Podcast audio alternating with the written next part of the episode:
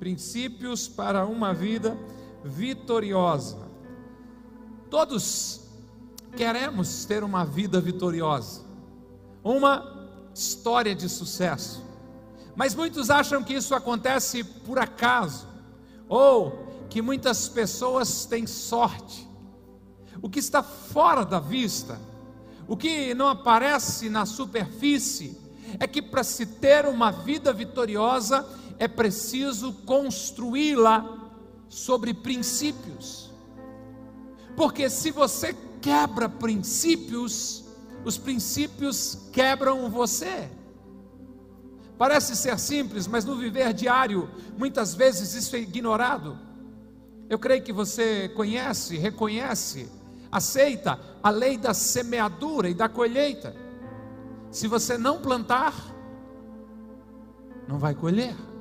Se plantar pouco, colhe pouco. Se plantar em abundância, possivelmente vai colher fartura. Os princípios funcionam. A vida cristã também é dirigida por princípios. E quando seguimos estes princípios que agradam ao nosso Pai que está nos céus, nós vamos desfrutar, nós vamos viver uma vida abençoada. Se nós seguirmos os princípios divinos, sim, teremos uma vida vitoriosa. A Bíblia tem muitas promessas de Deus sobre nós. Deus, como nosso Pai, quer o nosso bem, mas é somente quando você cumpre princípios que Deus libera as promessas. Será que você entende isso? Quando você anda baseado em princípio, você desfruta as promessas. Pois quando eu olho para a Bíblia, eu percebo que as promessas do Senhor estão ligadas, estão entrelaçadas a princípios. O que Deus falou ao seu povo centenas de anos atrás, Ele continua repetindo e dizendo: se vocês estiverem dispostos a obedecer, vocês colherão, vocês comerão os melhores frutos da terra. Se vocês estiverem dispostos a olhar para a minha palavra e viver de acordo com os meus propósitos, é verdade, vocês irão desfrutar de uma vida abençoada. Obedeça a palavra de Deus e desfrute as bênçãos de Deus.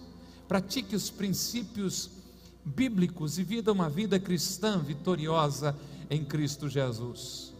Abra sua Bíblia, liga sua Bíblia na carta de Paulo aos Romanos, essa é a quarta vez que eu falarei sobre este assunto, capítulo 12, verso 16 de Romanos.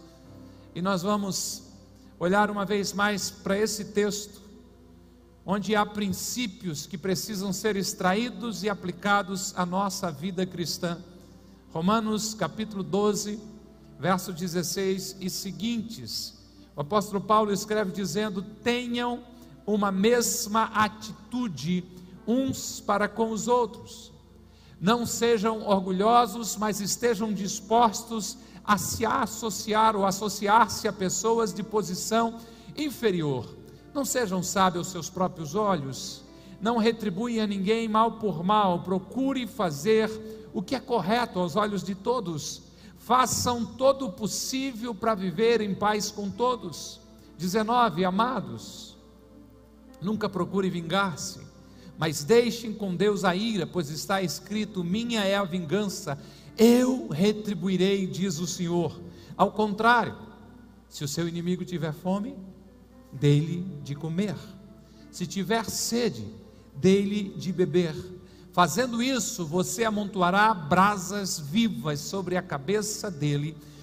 E o 21 ainda que diz: Não se deixe vencer pelo mal, mas vençam o mal com o bem. Desde o verso 9 desse capítulo, o texto vem nos provocando a viver princípios que com certeza trarão a realidade dos céus à nossa vida. Se você quer viver debaixo da vontade de Deus, que é boa, que é perfeita e que é agradável, você precisa ser transformado pela renovação da sua mente e entender que uma vida abençoada é uma vida regida, guiada, dirigida por princípios. Quer viver uma vida vitoriosa? Se quer, então, construa relacionamentos saudáveis. Nós fomos feitos para comunhão, para viver em comunidade, para depender um dos outros. O sábio escreveu dizendo que quem vive isolado se preocupa apenas consigo e rejeita todo bom senso, se levanta contra o conhecimento. É para a comunhão que Deus nos criou, é para a vida em família que Deus nos fez. Uma vida vitoriosa passa pela construção de relacionamentos saudáveis. Quem sabe tudo que você precisa ouvir nessa noite é isso. Você quer ter bons amigos? Seja você um bom amigo. Amizade é construída. As palavras deste tópico não foram aleatórias. É preciso construir relacionamentos. E é preciso que esses relacionamentos sejam saudáveis. Nós estamos na construção da, da Igreja Kids, você viu na abertura da nossa agenda. E os trabalhadores passaram as últimas duas semanas só quebrando, arrancando, demolindo. Então, quando pensamos em construção, eu creio que entendemos que para algo novo ser edificado, algo velho precisa ser arrancado.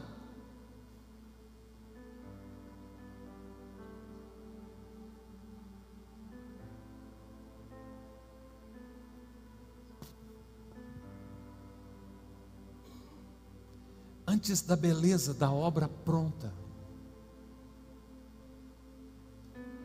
Você precisa enfrentar o caos do processo.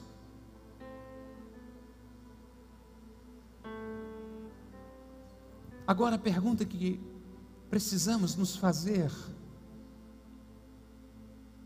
se construção é assim, será que relacionamentos saudáveis também não seria assim? Há uma semelhança entre a construção de uma casa e uma amizade, pois é preciso abrir mão de muitas coisas, desde que não sejam princípios para a construção de uma amizade saudável. Você quer viver uma vida vitoriosa? Construa relacionamentos saudáveis. Tem isso no texto? Tem, no verso 16, que lemos, o texto diz: tenham uma mesma atitude uns para com os outros. Não sejam orgulhosos, mas estejam dispostos a associar-se a pessoas de posição inferior. Não sejam sábios aos seus próprios olhos. Paulo deixa aqui três atitudes na construção de relacionamentos. Qual é o primeiro?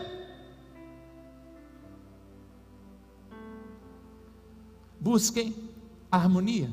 Foquem naquilo que vocês concordam. Tenham uma mesma atitude uns para com os outros. Tem gente que tem prazer em discordar só para ser o contrário. É verdade que a gente precisa de amigos que nos falem a verdade em amor, mas conviver com o Senhor antônimo, com o sujeito do contra, também não dá.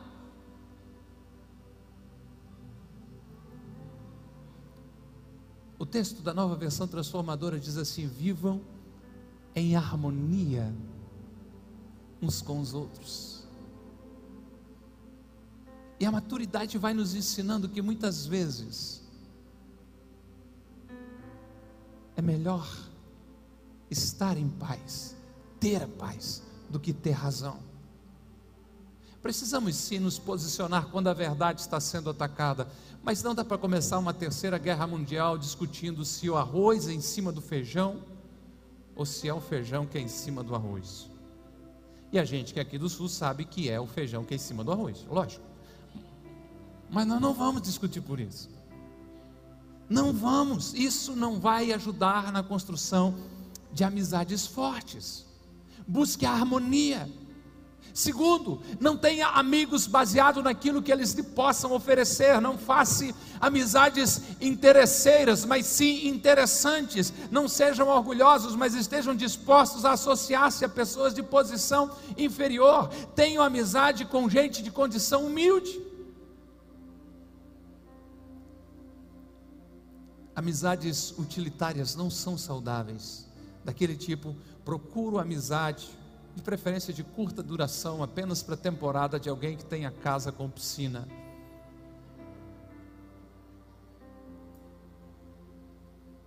Não vai ser saudável. Quer construir amizade sólida? Se pergunte: o que eu posso oferecer ao outro? Como posso ajudar este meu amigo? Porque na amizade, se eu estou nessa construção de um relacionamento, seja até amoroso, de amizade, eu tenho que ter uma preocupação de querer o coração da pessoa e não algo que a pessoa possa me oferecer enquanto recursos físicos. Qual a terceira dica de Paulo nesse texto para uma amizade fortalecedora, para um relacionamento saudável? Não seja presunçoso, não seja se achão, vaidoso, sabe tudo. Não sejam sábios aos seus próprios olhos, não pensam que sabem tudo. Ninguém gosta de ser amigo do cara que sabe tudo, do bonzão. Porque se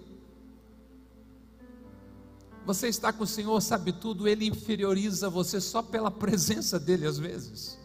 Eu não quero amigos assim, que me colocam para baixo. Ah, Robson, então você só quer amizade com pessoas que saibam menos que você? É lógico que não. Quero ser amigo dos inteligentes. Mas é muito bom ser amigo de alguém que, mesmo sabendo muito, não precisa mostrar isso para você o tempo todo. Eu tenho um menino de seis anos, o Rafael. Giane e eu temos, né? E como pai de menino nessa idade, eu preciso brincar de lutinha, de futebol, de vôlei e de outras coisas radicais, outros esportes radicais com ele, né? Se você não acha essas coisas radicais, é porque você não tem um filho nessa idade. Tá certo?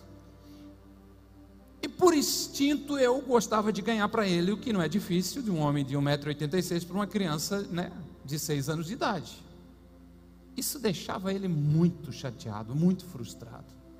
Até que um dia eu li conselhos de um homem de 80 anos. Alguns conselhos. Tenha um aperto de mão firme. Uau, gostei desse. Olhe nos olhos da pessoa, muito bom. Né? Cante no chuveiro, legal. Né? A porta está fechada, o barulho de chuveiro dá para cantar sem apanhar da, da mulher ou da vizinhança. Né? Se exercite, boa. E dentre tantos outros conselhos bons, lá estava: quando brincar com uma criança, deixe a criança ganhar. Eu creio que esta é uma palavra profética para alguns pais aqui, ou irmãos mais velhos.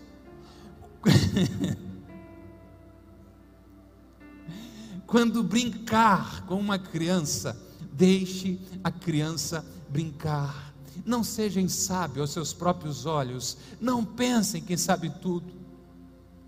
Eu creio que você vai concordar com o que escreveu Cícero, que disse: na amizade, um dos aspectos mais relevantes é que o maior se iguala ao menor.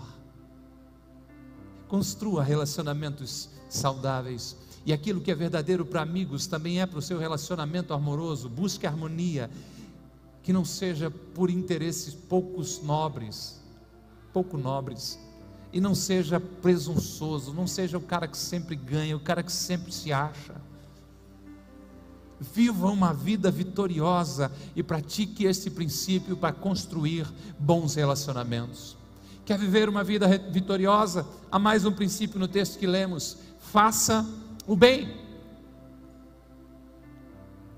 O cristão é chamado para realizar boas obras, para fazer o bem.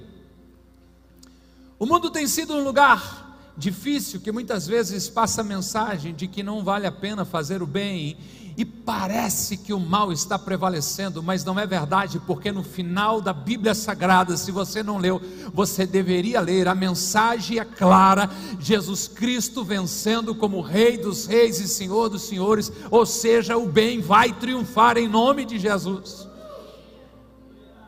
E são aqueles que uma vez receberam Jesus Cristo como Senhor e Salvador e que entenderam que são gerados em Cristo para as boas obras, para fazer o bem, que fazem a diferença.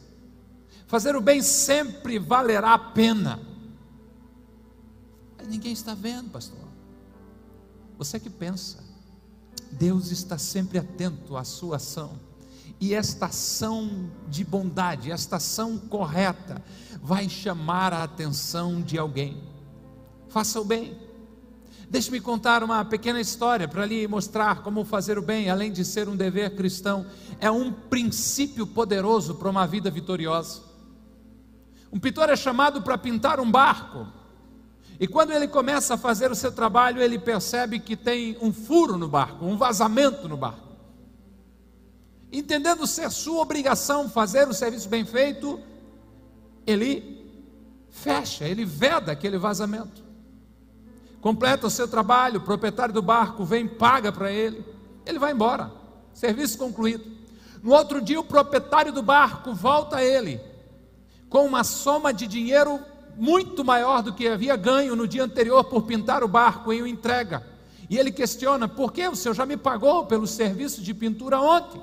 Ele disse: Não, mas isso é porque você tampou o furo. Ele disse: Não, mas aquilo foi tão pequeno. Não, você não está entendendo a grandeza daquele furo. Deixe-me explicar isso para você. Quando a tinta do barco secou, meus filhos pegaram o barco e saíram para pescar. Eu não estava em casa naquele momento. Imagina o meu desespero quando eu voltei e percebi que o barco não estava no lugar. Eu fiquei desesperado porque lembrei que o barco tinha um furo.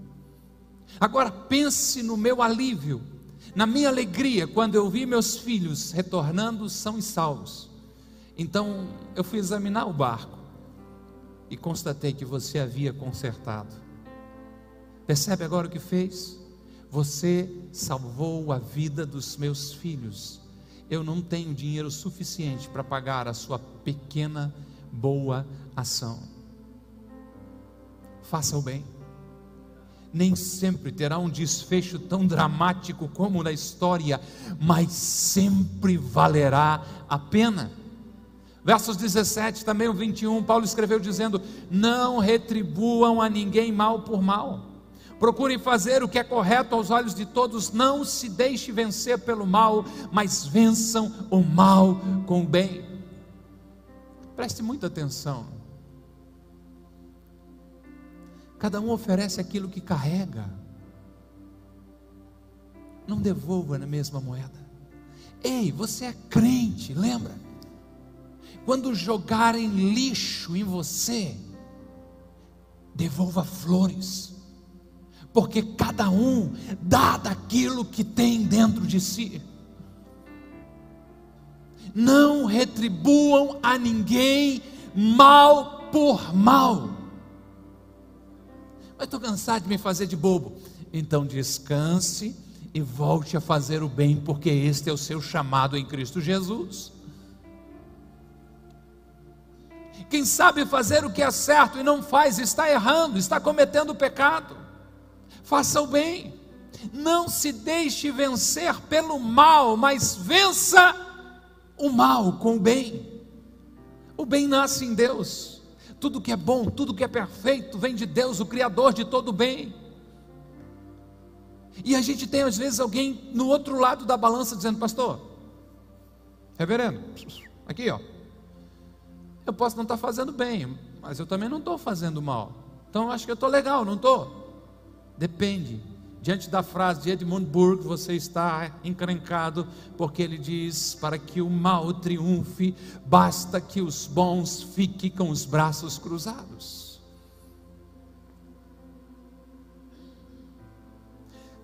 Se o mundo está um lugar mau, se ao olhar ao seu redor parece que as trevas estão vencendo. Isso diz muito a respeito das nossas inações, da nossa apatia, da nossa falta de ação. Onde estão aqueles que foram salvos para Jesus e sobre os quais ele falou, dizendo: Vocês são o sal da terra e a luz do mundo? Cadê a igreja de Jesus chamada para fazer o bem? Por onde andam aqueles que são descritos como aqueles que são o bom perfume de Cristo. Infelizmente, muitos estão de braços cruzados, querem uma vida vitoriosa, sim, Senhor, mas não estão dispostos a viver este princípio de fazer o bem. Eu já citei esse texto, mas agora eu quero colocar na tela, Tiago 4,17, quando ele chama a atenção dizendo: pensem nisso, quem sabe que deve fazer o bem e não faz, o quê?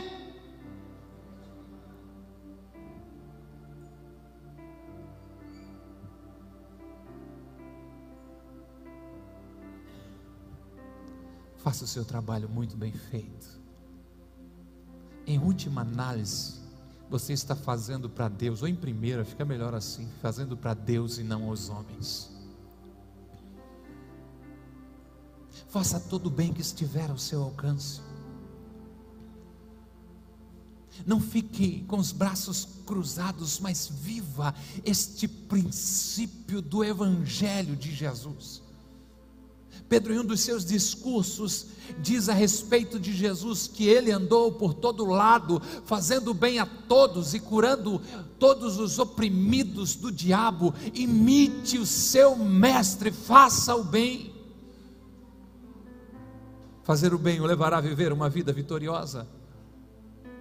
E ainda por último, há um conselho do apóstolo Paulo aos Gálatas que diz: Não nos cansemos de fazer o bem pois no tempo próprio colheremos se não desanimarmos. Se você quer viver uma vida vitoriosa, para que eu possa concluir, perdoe. Aqui está, quem sabe a lição mais difícil a ser aprendida com Jesus: o perdão. E não é algo que eu possa escolher, não é algo opcional que eu possa ir a algum lugar e dizer eu quero um pouco disso, isso eu estou disposto a fazer, esse princípio eu estou disposto a seguir, esse aqui não. Não, o perdão não está nessa condição. Na semana passada, Cris ministrou sobre a oração do Pai Nosso, e ali Jesus deixou claro de que o perdão divino é condicional ao meu perdão, ao meu semelhante, ao próximo. O Mestre Jesus ensinou seus discípulos a orar dizendo: Perdoa, vamos lá, as nossas dívidas, assim como. É isso aí. Assim como nós perdoamos aos nossos devedores. Isso já é poderoso, mas tem mais. Se você continuar lendo, capítulo 6 de Mateus, você vai chegar nos versos 14 e 15, e ali Jesus deixou um poderoso, e eu diria até mesmo assustador alerta, quando ele diz: Pois se perdoarem as ofensas uns dos outros, o Pai Celestial também perdoará vocês. De forma positiva, você perdoa alguém, e pai perdoa você, tá legal. Aí quem sabe Jesus pensou, né, disse assim, vai ter alguns cabeçudos que não vão entender isso. Então eu vou continuar o texto. E ele continua dizendo: "Mas se não perdoarem uns aos outros, o Pai celestial não perdoará as ofensas de vocês. Se eu não perdoar, eu estou perdido porque eu não recebo o perdão celestial. Perdoe, porque não perdoar é se tornar prisioneiro de quem lhe fez mal. Não perdoar é carregar um fardo para o qual você não foi criado para isso. Não perdoar é beber um veneno diariamente esperando que o outro morra. Mas quem que está bebendo veneno? Eu. Perdoe. Mas é impossível que essa injustiça vai acontecer na minha vida. Eu não posso perdoar. Ei, ei, ei. Ninguém escapa aos olhos de Deus, ninguém escapa da lei da semeadura ou da lei do retorno, como você queira chamar. Tudo que o homem fizer, ele vai colher isso sim. Perdoe e siga em frente. Mesmo que você não veja quem lhe fez mal, sofrendo as consequências, ou até mesmo que você não deseja que aquele abençoado sofra por tudo que fez a você, isso irá acontecer porque Deus é um justo juiz. Quanto a você, o princípio é perdoe e deixe o acerto de contas dessa pessoa com Deus. Versos 19 e 20. Paulo começa dizendo: Amados, eu não sei se é como aqui, né, gente? O pastor chama você de amado, amado, é bom você amarrar o tênis, se preparar para correr, porque o que vem depois disso é meio complicado. Quando ele chama pelo nome, vai, mas olhou assim e disse assim: Amado, pastor, preciso ir, né? Mas o Paulo, eu acho que não, né? Não, acho que não. Né? Mas tem um alerta muito sério aqui: ele diz, Amados, nunca, nunca, nunca procurem vingar-se mas deixe com Deus a ira, pois está escrito: minha é a vingança, eu retribuirei. Quem que está dizendo isso? Diz o Senhor. Ao contrário, se o seu inimigo tiver fome, se tiver sede, fazendo isso, você amontoará brasas vivas sobre a cabeça dele. Dois princípios que vimos se juntam nesse texto: perdoe e não se vingue, e ainda faça o bem. Fácil assim. E deixe com Deus, Ele vai dar a justa retribuição ao mal que fizeram a você. Mas com respeito a você, já que você não é Deus, além de perdoar, você é chamado a fazer o bem. Se ele tiver fome, dele de comer. Se tiver sede, dele de beber. Quando você fizer isso, você vai deixar ele de cabeça quente, vai colocar o sujeito para pensar: por que, que eu fiz tanto mal para ela? E ela ainda me trata tão bem desse jeito. Se você fizer o bem, isso será como um fogo ardente na mente da pessoa que te fez o mal. E você já entendeu que se você não perdoar, você não acessa a Deus. E eu quero concluir com uma frase de Corey Ten Boom e com a sua história sobre o perdão. E esta mulher diz: Não há outra forma de tocar o oceano do amor de Deus, senão único caminho do que perdoar e amar os inimigos. Quem está falando isso é uma mulher que sobreviveu ao campo de concentração nazista durante a Segunda Guerra Mundial. Ela e sua irmã Betsy foram levadas para os campos de concentração. Sua irmã morre dos maus tratos, de enfermidades, pela condição tão cruel que eram expostas. Mas a nossa querida Corey sobreviveu e um dia depois do Natal de 1944 foi liberta, foi solta. E a partir de então começou a visitar igrejas, comunidades de fé, para contar o seu testemunho. Quando numa igreja em Munique, ela está falando, quem sabe empolgada, né? animada, como eu, mas ela olha e ela reconhece o antigo soldado da SS, a guarda alemã. Com certeza você já trava, porque quando ela está olhando ali, ela lembrou toda a maldade que aquele guarda em especial e os seus companheiros infringiu a todas as prisioneiras, em especial a sua irmã Betsy. Ela detalha uma cena da irmã pálida, se contorcendo de dor, desnuda, despida, e os guardas ainda ofendendo, provocando, satirizando. Então, no final da celebração, aquele ex-guarda vem a ela todo sorridente, com a mão estendida. E olha para ela e diz: Obrigado pela mensagem, dona Corey. Hum, que maravilha. E pensar que, como a senhora disse, ele, Jesus, apagou todo o meu pecado.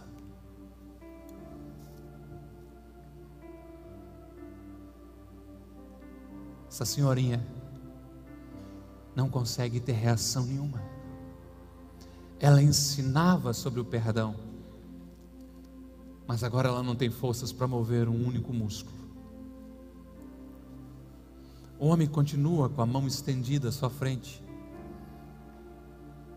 E a mente de Core, tudo que vem, são os pensamentos dos sofrimentos causados por aquele homem.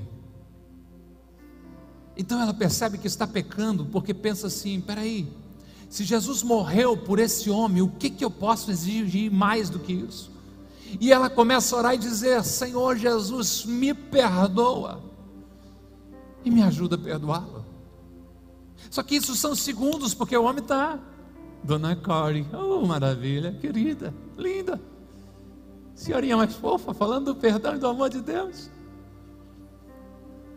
Ela tenta sorrir, luta para estender a mão, mas não consegue, não sente nada, nenhum calor humano, nenhum pingo de caridade para o homem à sua frente. Então ora de novo em silêncio, dizendo: Jesus, eu não consigo perdoá-lo, dai-me o teu perdão. Ela reconhece que está pecando por não conseguir perdoar, então ela consegue estender a mão e aperta a mão dele, e algo poderoso acontece. Corey diz: uma espécie de corrente elétrica pareceu passar por mim, descendo do ombro, através da minha mão e chegando até aquele homem.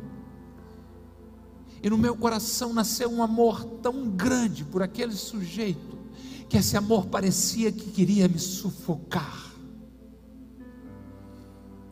Ah, o perdão. Ah, o poder do perdão. Ela conseguiu liberar o perdão.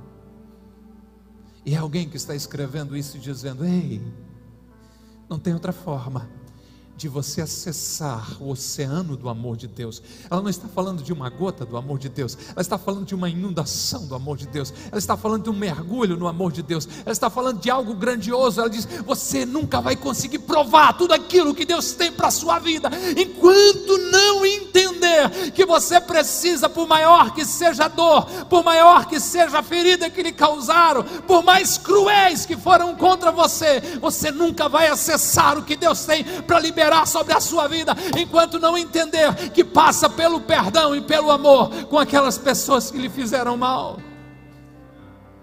Mas é difícil, pastor, eu sei. Mas perdão não é um sentimento, é uma atitude. Não é algo que eu sinto hoje, como eu estou disposto a perdoar hoje, não, eu obedeço. E você precisa entender algo: o perdão não tem a capacidade de alterar o passado, não, mas ele tem poder de ampliar o futuro. O perdão não muda o que fizeram com você, mas o perdão te libera, te liberta, te habilita, te capacita para receber um novo tempo de Deus, uma nova estação de Deus, o um novo de Deus para a sua vida. O perdão te deixa aberto para viver algo novo que Deus está querendo derramar e pode ser hoje, sim, sobre a sua vida. Pode subir, banda. Quer viver uma vida vitoriosa? Perdoe. Quais são os três princípios que a gente viu hoje? Primeiro, construa relacionamentos saudáveis. Faça isso. Vamos lá. Pensando no outro e não em si mesmo, não sendo xaropão, orgulhoso, né? não sendo interesseiro, mas sendo interessante. Construa relacionamentos saudáveis. Segundo, faça o bem. Faça o bem. Faça o bem sem olhar a quem. Faça o bem, seja um agente de milagres. Às vezes a gente entra numa mentalidade de escassez tão terrível e esquece que tudo que já carregamos foi bênção de Deus, foi dádiva que Deus deu para nós. Então, se Ele ver em mim e você um mordomo, um dispenseiro fiel, Ele coloca mais na nossa mão, faça o bem. Você precisa entender que aquilo que você tem na sua mão, a posse que você tem, não é algo que foi dado para você, mas algo que foi dado para você administrar. E terceiro, perdoe. Perdoe. Três princípios simples, mas poderosos para viver uma vida vitoriosa. Você saiu da sua casa, convidativo hoje para ficar no monte, né? Não é de oração, não, né? No monte cobertor mesmo, né? Gostosinho, Alguns dos seus irmãos ficaram. Você é um guerreiro, uma guerreira, né? Agora, a minha pergunta para você é: o que você vai fazer com o que você ouviu nessa noite? Vai ser um princípio para guiar você? Ou vai ser só mais alguma coisa? Porque o pastor da igreja tinha que falar alguma coisa, ué. Vai reunir o povo, não vai ter nada para pregar. Então ele arrumou alguma coisa lá e. Não. Deus não reúne o seu povo em vão e não despede de mãos vazias. E ele também falou dizendo: Ei, toda palavra que sai da minha boca vai cumprir um propósito para o qual eu enviei. Você está chamado, ou sendo chamado, para avançar cada dia, para ser mais parecido com Jesus a cada dia. Quem sabe a pergunta que precisávamos fazer com frequência é: será que hoje eu estou mais parecido com Jesus do que ontem? Será que a minha vida hoje é mais vitoriosa do que ontem? Não vitoriosa da perspectiva do mundo. Vitorioso para o mundo é você ter X, né? sei lá, 10, 20, 30k de seguidores, ter uma conta legal bancária, ter algumas coisas para desfrutar, sei lá, isso é vitorioso para o mundo. A vida vitoriosa em Cristo Jesus, primeiro, é prosperidade, não ter falta de nada. Segundo, estar muito convicto do seu propósito. Terceiro, cada dia mais parecido com Jesus. Quarto, esta firme convicção de que está caminhando aqui na terra, mas é um cidadão dos céus. Ei, esse é o seu propósito por onde passa Coloca a luz sobre a vida das pessoas, proclama o reino de Deus, está vivendo de vitória em vitória. Tem luta, pastor? Tem, tem muita luta, mas eu estou vencendo todas em Cristo Jesus. Princípios para uma vida vitoriosa, avançando. Não volto mais, não desisto mais, não dou mais charré. Foguete não tem mais charré? Tem, não, não tem. Cristão também não volta atrás, ele está olhando firmemente para Jesus e avançando a cada dia. Ei, fomos comprados pelo sangue de Jesus Jesus Cristo, resgatado do poder das trevas, transportado para o reino do seu Filho amado. Não tem volta, avance cada dia mais, ponha em prática princípios na sua vida. Sim, construa relacionamentos que Cristo seja glorificado. Sim, faça o bem a cada dia, a cada oportunidade. Sim, perdoe com todas as suas forças. Perdoe coisas grandes e pequenas. Deixe a vingança, deixe a retribuição com Deus e siga avançando a cada dia. Os céus estão à nossa espera.